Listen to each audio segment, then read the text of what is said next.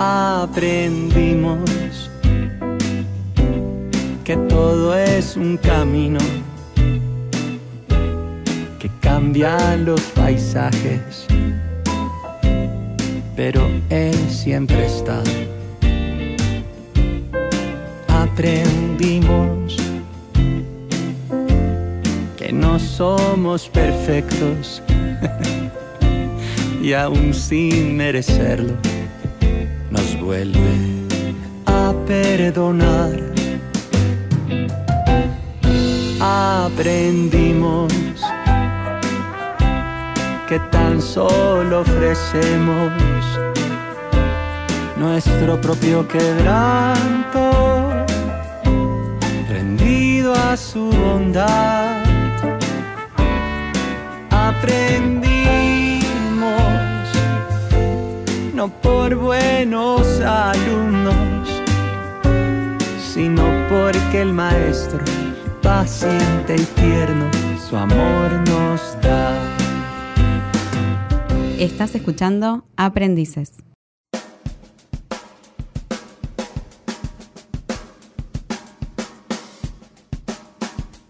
Bueno, muy bien. ¿Cómo les va? ¿Cómo anda, señor Lucas? Pero todo muy bien, qué bueno que podemos estar acá y encontrarnos de vuelta todos juntitos. Yo normal. Bastante normal. ¿Qué significa normal? Normal, ni bien ni mal. Nada, nada, está bien, está bien, amigos. Mirá, Como siempre, muy contento de estar acá con ustedes. Así Mis es. amigos muy normales. Estamos arrancando un nuevo programa de Aprendices. Aprendimos. Que Ah, te se- gustó el se- tema, se- ¿eh? Te gustó. Gracias, a nuestros amigos españoles que la, la hicieron para nosotros. Exactamente. la verdad que sí, Algún día nos bueno. vamos a estar comunicando con Santiago Benavides. Sí, sobre todo vamos- para, para, para pasarle el cheque y Claro, pagarle. le vamos a pedir disculpas por haber agarrado su, su tema sin aviso, pero la verdad que nos identificó, 0,0% de regalías. nos identificó muchísimo, así que esperamos que a vos también te guste. Estamos de este lado disfrutando un nuevo programa de aprendices. Eh, ya sabes que puedes ponerte en contacto con nosotros, como Lucas. Bien, nos puedes encontrar en Facebook como arroba el encuentro online, también por Instagram arroba el encuentro online y por Twitter arroba el encuentro OL. Qué buena voz que tiene Lucas. Gracias, muchas Sobre todo cuando dice los. Viste, como que después habla normal, pero cuando le decís cómo son las vías de comunicación. Y porque eh, es mi empieza- momento de gloria, entonces lo tengo que decir bien. Claro, muy bien, Se transforma, se Sí, transforma. Es el único transforma. momento que me dejan de hablar. Después no me Después hacen sí. bullying. Bueno, Mira, si un próximo listo, programa hablas así, te contratamos. Ok, ok. Para que la. para, está, está tipo como pasante, ¿viste? Claro. Bueno, y hay otra voz por acá. Sí, la mía. Podría La de Tommy. sumarse. Ver. Solamente puedes decir hola. Hola. ¿Cómo estás? ¿Bien? ¿Quién habló ahí? Muy bien. O sea que somos, no somos tres, somos cuatro hoy. Vamos, todavía. Todavía El secreto, secreto. no vamos a decir nada todavía. Antes vamos a escuchar un poquito de música y enseguida les contamos quién está con nosotros. Dale.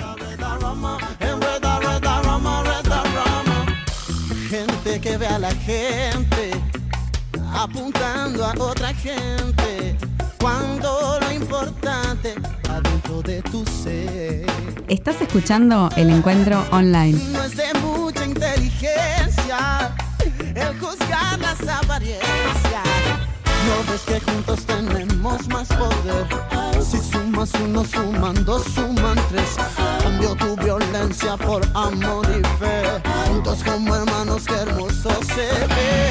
Oye mi mensaje y practica una vez. Cuelga tu corbata, recuerda el Nati Hasta el monte Zion. Hay camino por recorrer. Mejor si juntamos nuestras ramas.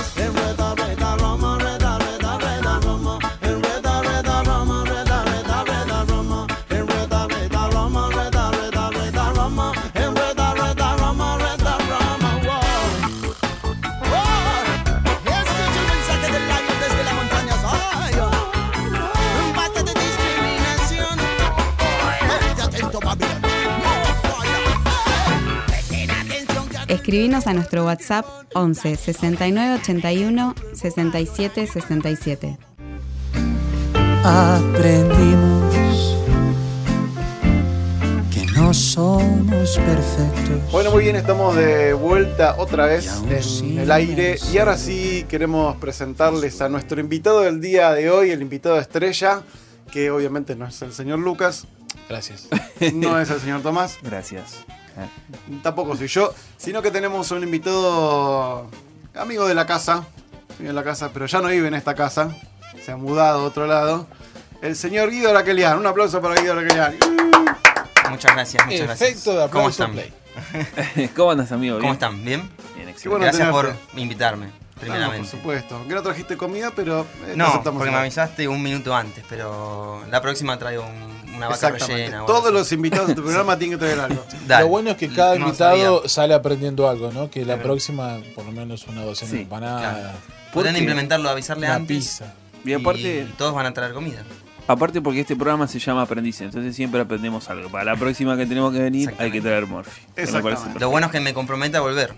Entonces, Sí, El está martes, bueno. espero su pro- sí. Claro. próxima invitación, aunque no arrancamos Sí, ni esta. es que seguro te vamos a invitar porque nos tenés que traer la vaca rellena. Claro. Está bien. Nosotros vamos a ayudarte a que saldes tus deudas. Claro. No tengas deudas. Buenos amigos. Les agradezco mucho para no tener deudas que no me gustan. Sí, sí, sí, sí. sí. Bueno, como ustedes saben, cada programa de aprendices aprendemos de todo, aprendemos un- temas nuevos, charlamos sobre cosas de la vida, cosas importantes. Y, eh, y hoy estaba pensando que para este programa, un título le puse a este programa. No es solamente Bien. una cuestión de tema. Y el título es ¿Talento o está lento? Bien. Un aplauso. Claro, Me- Efecto de aplauso. O sea, estuve Me inspirado. encantó. estuve Es-. Pero, ¿talento o está lento? Como que es una trivia importante. Claro, es una trivia. Para vos, que es la primera que estás en este programa compartiendo con nosotros, eh, vamos a debatir un poquito sobre esto. Y para la gente que está del otro lado y que no sabe bien quién es este señor Guido Araquelian, eh, Guido Araquelian es parte de la comunidad del encuentro. Es uno de los líderes de adolescentes en la iglesia en Canning.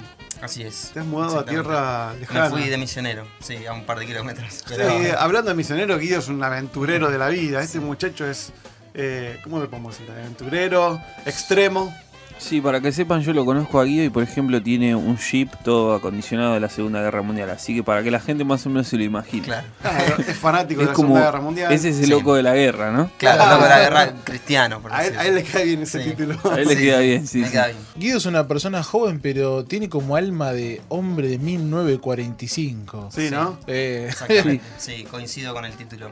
na- naciste Eh, en el año equivocado. me hubiera- sí. En la época Sí, equivocada. sí, Dios me trajo acá por algún motivo en este 2019, pero este me hubiera encantado vivir en los 30, 40. Bueno, tuviste el privilegio de viajar a Francia, inclusive también. Sí, fui al, a donde fue el desembarco en Normandía, vi varios museos, Loco de la fui al, al cementerio de todos los soldados, ahí de las Cruces Blancas que está en la película Rescatando Soldado Ryan. Eh, tuve la gracia, Dios me lo regaló, la oportunidad de Qué conocerlo. Sí, ¿no? increíble, increíble. Para todos los que puedan ir a Normandía. Sí. Además, yo me iba a comprometer, me iba a comprometer en Normandía con, con mi esposa, ya que está, lo cuento. Mirá Y vos. viajaba, eh, era mi novia en ese momento, fuimos un viaje familiar y la realidad es que mi idea era comprometerme en Normandía. Una amiga de mi, de mi hoy actual esposa, de mi, de mi- de mi esposa, le dice, pero no, tenés que hacerlo en la Torre Eiffel. Y, Es y lo digo, más romántico. Claro, y pero para mí lo más romántico era Normandía, Era pero bueno. Los evidentemente para... alemanes claro, eran el mejor lugar Claro, para. Exactamente. Te Es un lugar como- también de, de amor, ¿no? Porque los soldados dieron por amor. Claro, dieron todo. Claro. Y aparte Este, era como que te sentías resguardado, ¿viste? Claro. Pero bueno, eh, accedí a la idea de hacerlo en la, en la Torre Eiffel y bueno, de paso después viajé a, tipo, a tipo playas. romántico. Tipo de guerra, pero romántico. Sí, sí, sí. Por ahí lo- Como es ahí- esa época, que Tremendo. todo muy mucho más romántico. No, pero aparte la contracara, ¿no? En lugar de la guerra, nació el amor. Ah. Qué Es profundo. Es profundísimo. profundísimo. Título del libro, ¿eh? Sí, tal cual, ¿no? Donde hubo guerra. Che, qué buena, la- buena experiencia. ¿eh?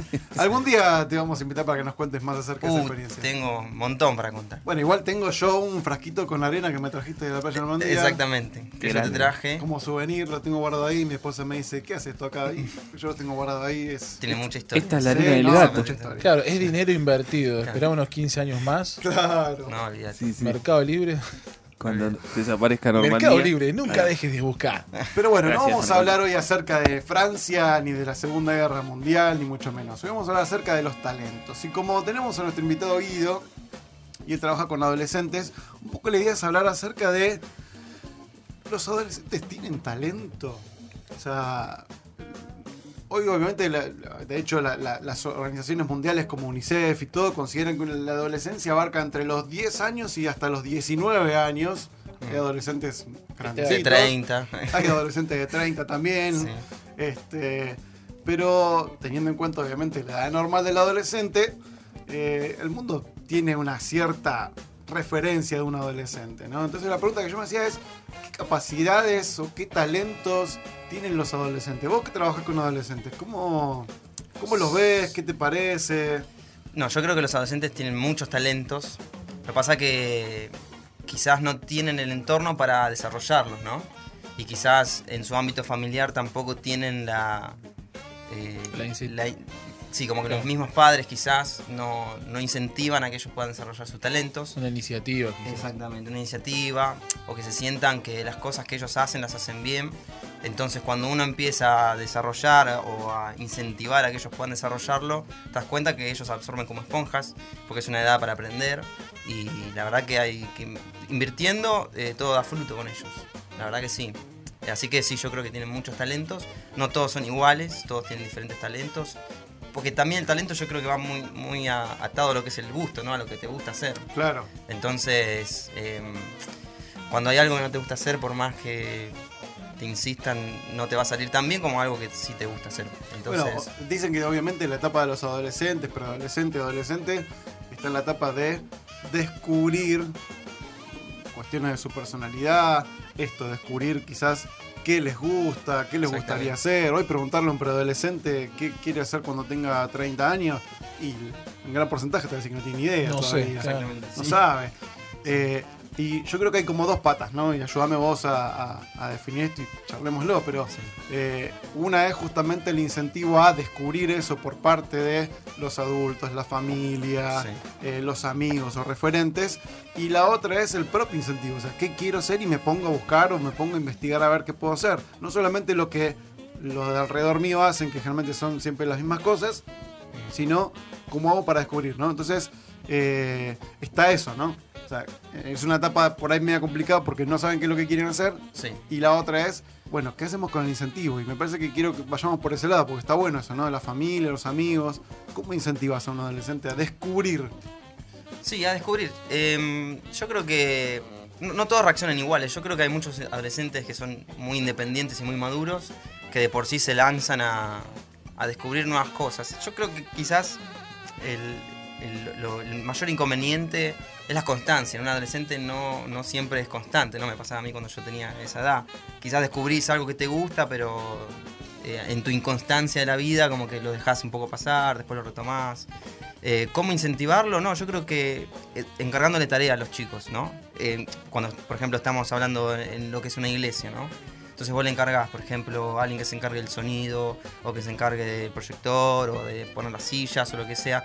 A medida que ellos van trabajando y sirviendo y, y poniendo sus manos en acción, van descubriendo cualidades, que ellos también puedan controlar a otros chicos, por ejemplo, armar un grupo, no sé, puede ser un grupo de evangelismo, por decir una cosa, y que haya un referente o dos que sean de parte de ellos, que ellos aprendan ahí a cómo manejar un grupo, a personas, eh, tener personas a cargo. Todo eso en una escala quizás menor porque están aprendiendo, va, te vas dando cuenta quién tiene ciertas aptitudes para, para hacer estas cosas, ¿no? Hay unos que son eh, así, tienen más facilidad con el trato con la gente, hay otros que no, son muy introvertidos, pero prefieren hacer algo en lo oculto y lo hacen muy bien. Hay otros que son muy comprometidos y muy serviciales.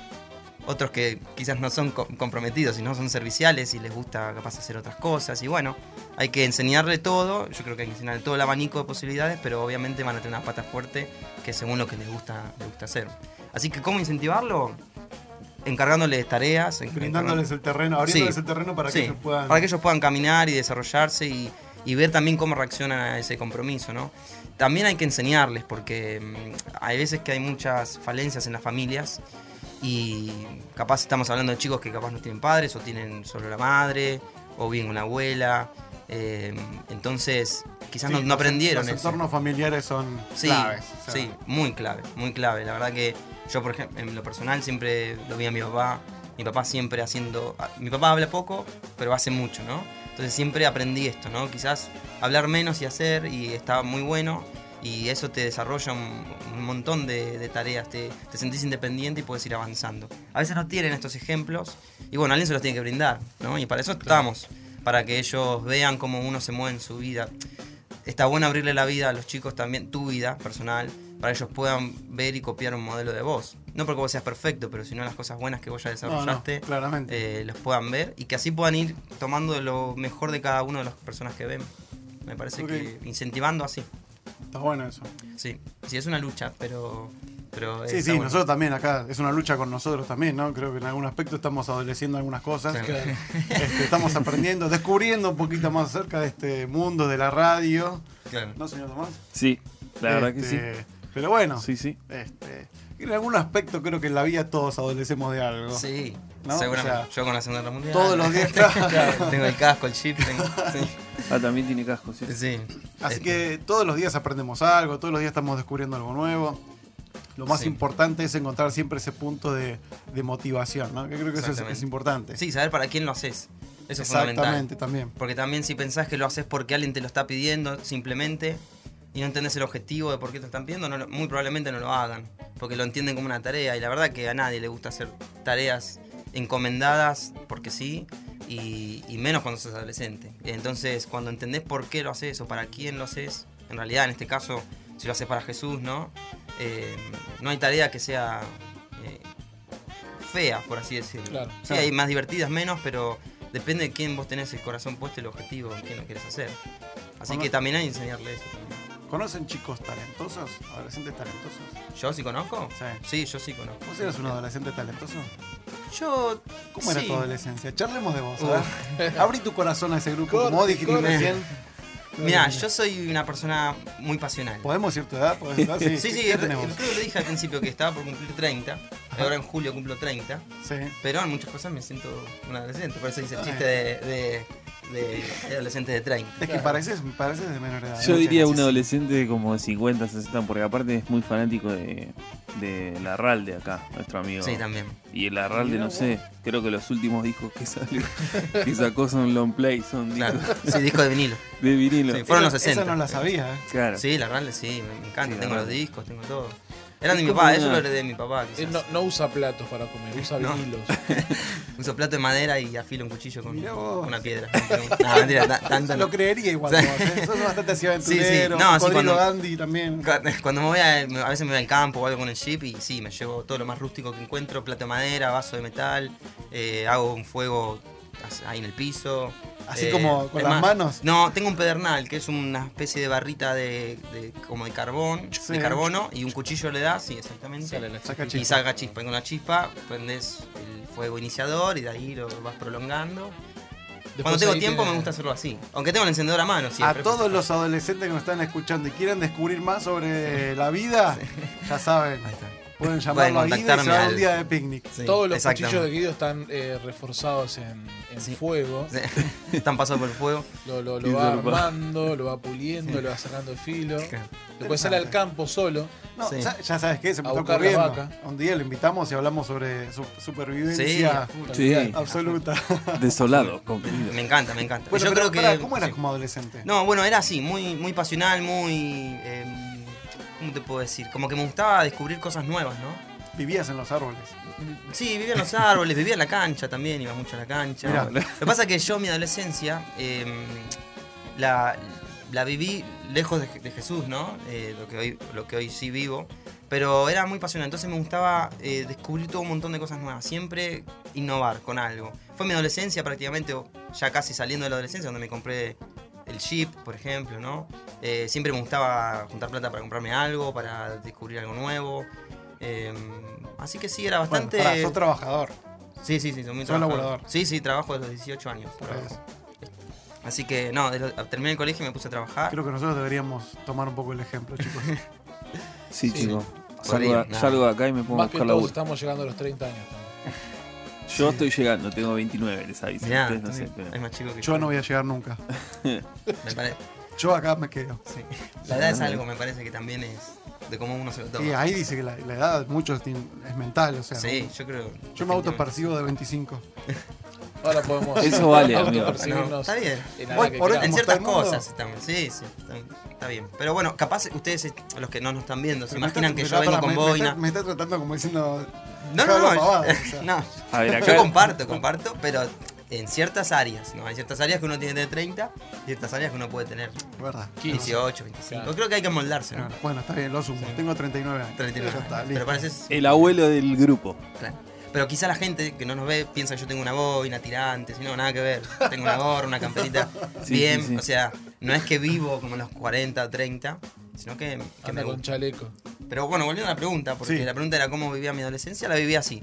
Bastante buscador de cosas nuevas. Me gusta hacer muchas cosas con las manos, o sea, herramientas, todo lo que sea herramienta me gusta. Eh, no soy un chico de computación, ni de juegos, ni de juegos, lo que hoy sí se vive, ¿no?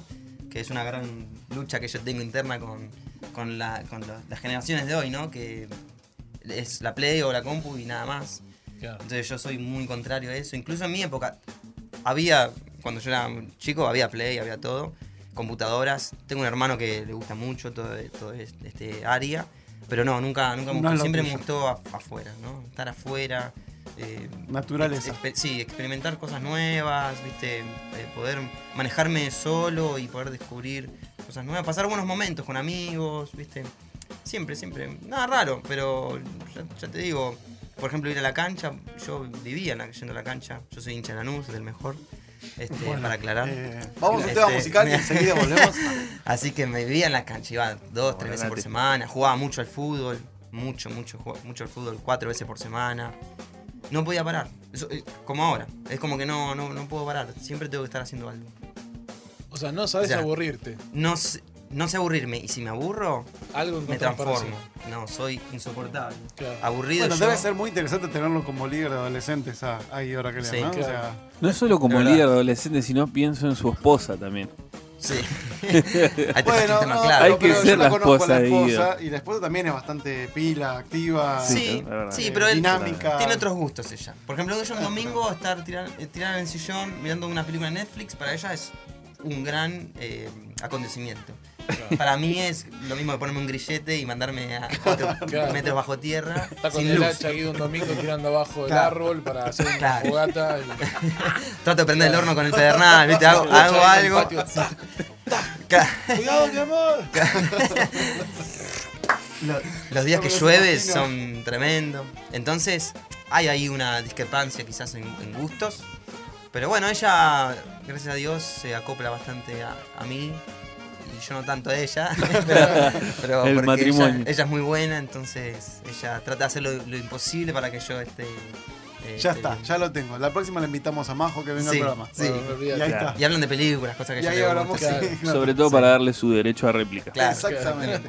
La que la estoy defendiendo igual. Bueno, Bueno, esta sección eh, obviamente es una sección para aprender. Queremos hacerte algunas preguntas. Como por ejemplo, sabemos tu nombre, pero no sabemos dónde estudiaste.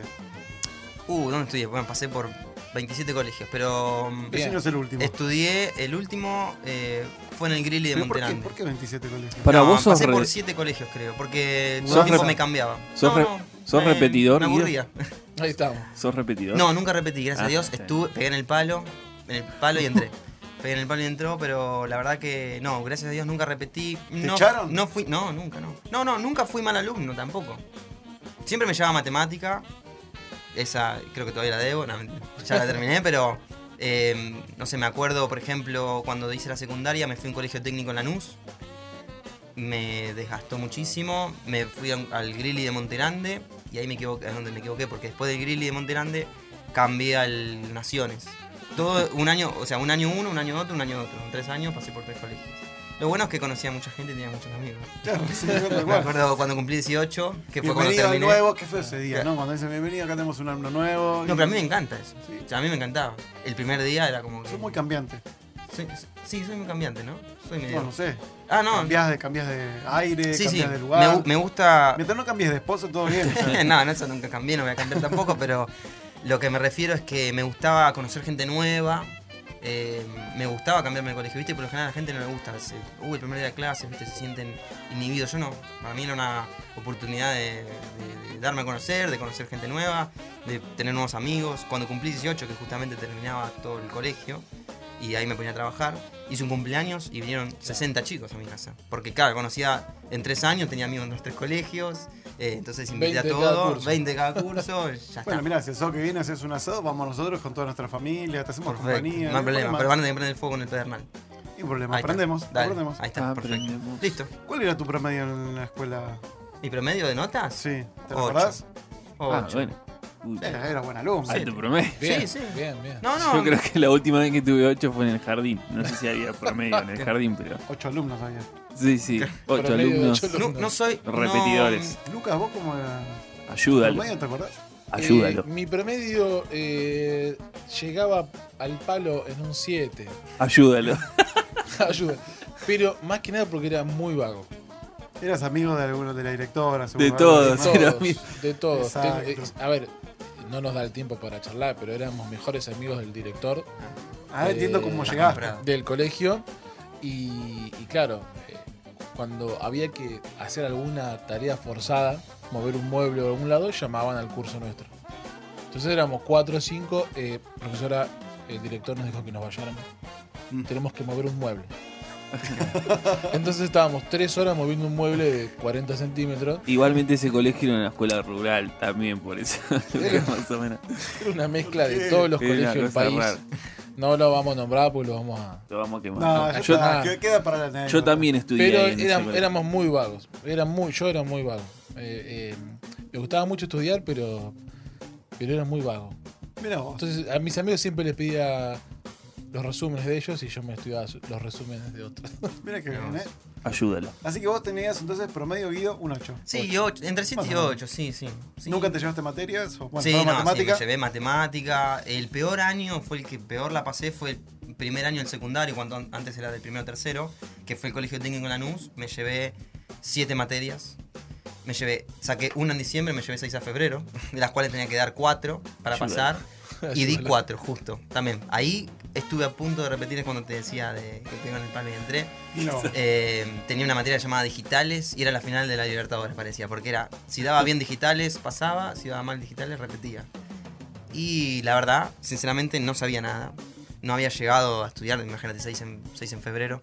Y cuestión que me acuerdo que dice, sale un alumno de, de una- de un grado anterior que ya había dado el examen y dice, te van, a, te van a tomar la prueba modelo. Escuché que dijo eso, ¿no? Porque había una prueba modelo. Y entonces dije, ya fue. Me llevé la prueba modelo y me la anoté en la pierna. Y- Ayúdalo. sí. y me acuerdo que entro al salón y ¿dónde me, toca, dónde me sienta el profesor? Adelante. de él. Entonces yo, tranquilo, cara de poca. Sí, puse la pierna así tipo, tipo eh, formando un 4, ¿no? La pierna, una, Sí, una- cruzada. el tobillo sobre mi rodilla. Y me levanté el pantalón. Y decía fiel y me verdadero. copié de ahí, sí. decía fiel y verdadero. Quiero aclarar que, bueno, eran otros tiempos, pero me saqué un 7. Pasé y no repetí. Y ahí Ah. me cambié. Hablame de una hazaña. Eso, eso fue. Eso fue. ¿Y Los cuál es tu? La ¿De qué- remontada. ¿Cuál es tu profesión, tu título? Yo soy. No, yo terminé el colegio en lo que es gestión. Eh, yo soy comerciante. ¿Gestión de qué? Gestión administrativa de. Ah, Normal. Empresa. Gestión de debe haber, cuentas. Eso. Sí, sí, sí. Lo Contable, básico. contable, Contable, contable, gestión contable, contable. Sí. Pero no, termin- eso fue como terminé el colegio, pero no, no seguí después estudiando porque después a los 18 yo ya, eh, con- en mi comercio que tenemos con- familiar, Sí. eh, me puse a trabajar ahí directamente.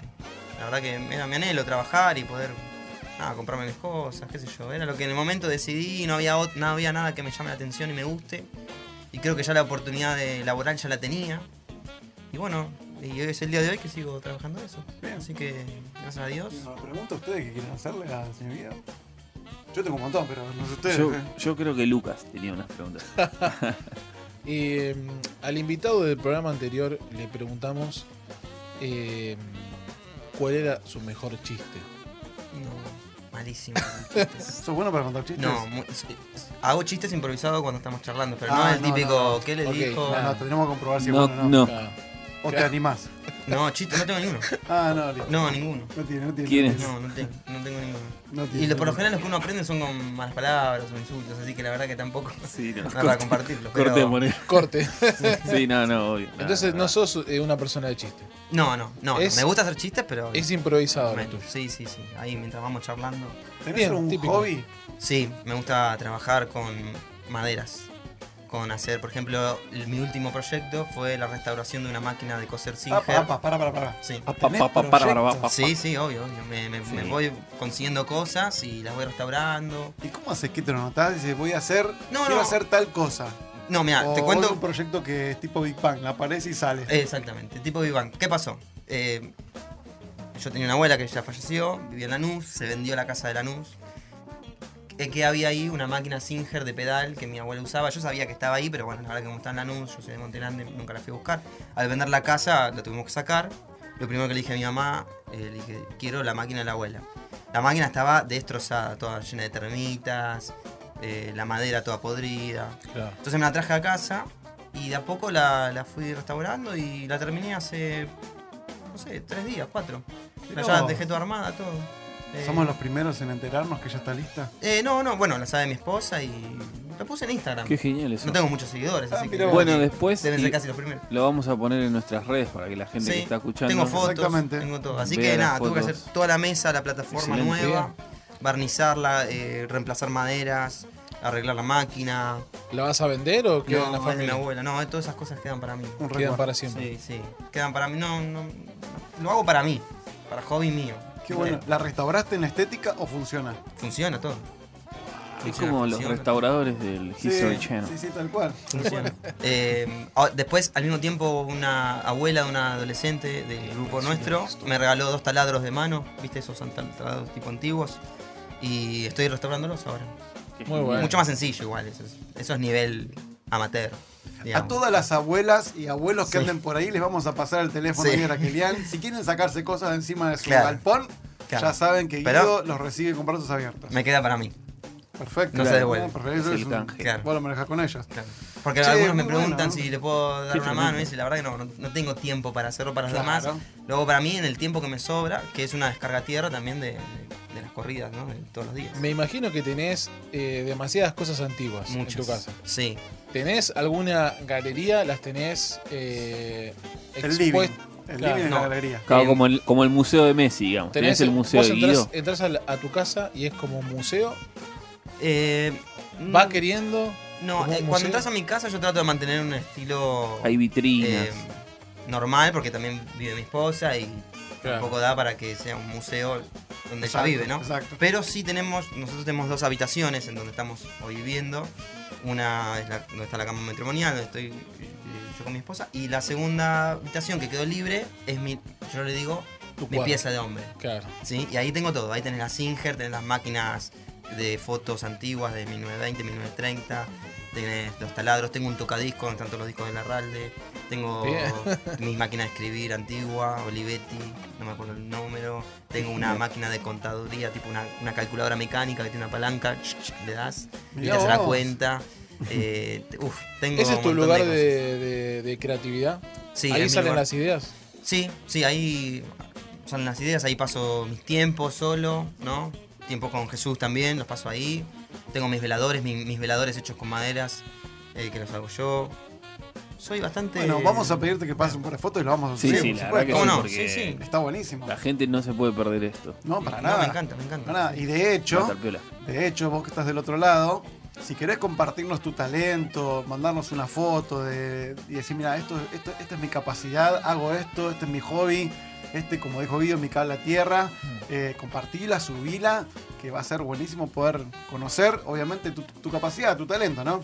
Este, muy bien, Guido. ¿eh? Que todos los Che, tenemos, pero hay que... Excelente eso. Ahora, qué tremendo, ¿no? Porque estamos hablando de, de tener talentos. Guido eh, definitivamente tiene un talento de restaurar y de volver a la vida lo que, lo que alguna vez fue, ¿no? Exactamente. Eh, yo lo creo- veo así. creo que Dios también es, es tan inteligente y tan sabio de que nos da talentos naturales para poder explotarlo en, el ambiente espiritual, ¿no? O sea, creo que al tenerlo en vivo y en directo, agarrar un pedazo de madera toda podrida y restaurarla, como que uno entiende más el proceso eh, que, que lleva el restaurar algo, ¿no? Y creo que es como más fácil poder entender quizás a un adolescente decirle, mira, yo entiendo lo que estás pasando, o, o yo sé qué es lo que viviste, eh, déjame ayudarte a, a restaurar eso que está roto o herido o lastimado en tu interior, en tu corazón. Este, eh, cómo me, me sorprende cómo también Dios hace, hace las cosas, ¿no? Eh, o sea, eh, unifica todo. El Sí. talento natural viene también quizás de, Exacto. de la mano Sí. del talento espiritual. Como, No, y aparte tener en claro esto, ¿no? O sea, todos tenemos talento Claro. para algo. Algunos tendrán que descubrirlo, Sí. pero todos tienen un talento. O sea, de hecho la palabra dice que eh, a todos se nos dio talentos. Exactamente. El punto es ponerlos en acción, no esconderlo, no, no guardarlo, sino empezar a descubrirlo y a multiplicarlo en otros. Esa creo que es la clave de, de eso. Así que si vos estás escuchando al otro lado y decís, bueno, pero yo qué puedo hacer, yo no sé hacer nada, o yo no puedo hacer nada, eh, o no sé qué voy a hacer cuando sea grande, solamente grábate esto, tenés talento. Para algo Dios te creó, como dijiste vos, podría haber nacido en 1945. Sí, Claro. tal Pero naciste en este momento, estás en esta época, en este país, en este contexto social que nos toca vivir hoy y hay un propósito grande en tu vida. Así que si no sabes todavía qué es, pedí ayuda, preguntá, charlá con la gente, con tus amigos, con tus líderes, con alguien que tengas referente, en tu familia también y empezá a caminar en ese descubrir. Vas a sorprenderte de lo que vos puedes lograr, de lo que vos puedes hacer. Eh, así que creo que ese sería una, una, una buena, un buen cierre para hoy, ¿no? Guido, eh, No, ¿qué días y qué horarios se encuentran ustedes en los adolescentes en Canning? Nosotros nos encontramos los sábados a las 5 de la tarde en Canning. Y van chicos de entre qué edades. Entre los. Que tenemos varias edades. Tenemos entre los 13 a los 18. Bien. A los 18 Ah, años. bien. Sí, tenemos una gran, una gran Buenísimo. amplitud. Buenísimo. Sí. Y déjame agregar algo que vos decías, Sí. Luqui. Porque es verdad que todo tiene que ver con lo que Dios hace, ¿no? Y a mí me gusta. Mi esposa siempre me dice, ¿cómo podés tener la capacidad de ver algo que está todo roto? ¿Cómo va a ter- quedar terminado aunque no esté, no? Y a mí me gusta, y Dios ve así, ¿no? Nos ve, aunque estemos quizás a la vista, de- de nuestra vista propia o de los demás, no, val- no valgamos nada, Dios ya ve la obra terminada, ¿no? Ya te, ve terminado. Y cuando vos agarras, por ejemplo, una máquina de, de coser, aunque esté toda fea, vos ya te imaginás cómo va a terminar. Y vos lo llevas a ese proceso. Y Dios hace eso, ¿no? Ya te ve terminado, te ve cómo vas a llegar con Él. Y está bueno ponerse en sus manos, que Él sabe cómo manejar las herramientas y cómo manejar tu- tus, tus dolencias, tu- tus cosas rotas, por así Claro, decirlo. exacto. Y Él lo va a llevar a- a- al producto terminado final, que es eh, como, él, como, él te, como Él te pensó. Así que me, estoy con- 100% de acuerdo con lo que decías. Lo veo así. Muy bien, señores, señores, damas y caballeros, ya Excelente. saben, pueden escribirnos, comentar, eh, tirar ideas, temas que les gustaría que tratemos en el programa. Eh, no hay nada mejor que estar conectados. Y del otro Así lado, es. todos los días aprendemos algo nuevo. Guido, gracias por Gracias a acompañarnos. ustedes por la invitación. Bueno, seguramente nos vamos a ver en otra oportunidad también. Espero que así sea. sí. Señor Lucas, Guido, nos vemos. Esto fue Aprendices, ¿no? Sí. sí, Sí, por supuesto. No, Estamos aprendiendo perfecto. eso. Estamos Sí. aprendiendo. Señor Tomás, muchas gracias. nos vemos amigos, gracias a ustedes. Hasta la próxima. Chau.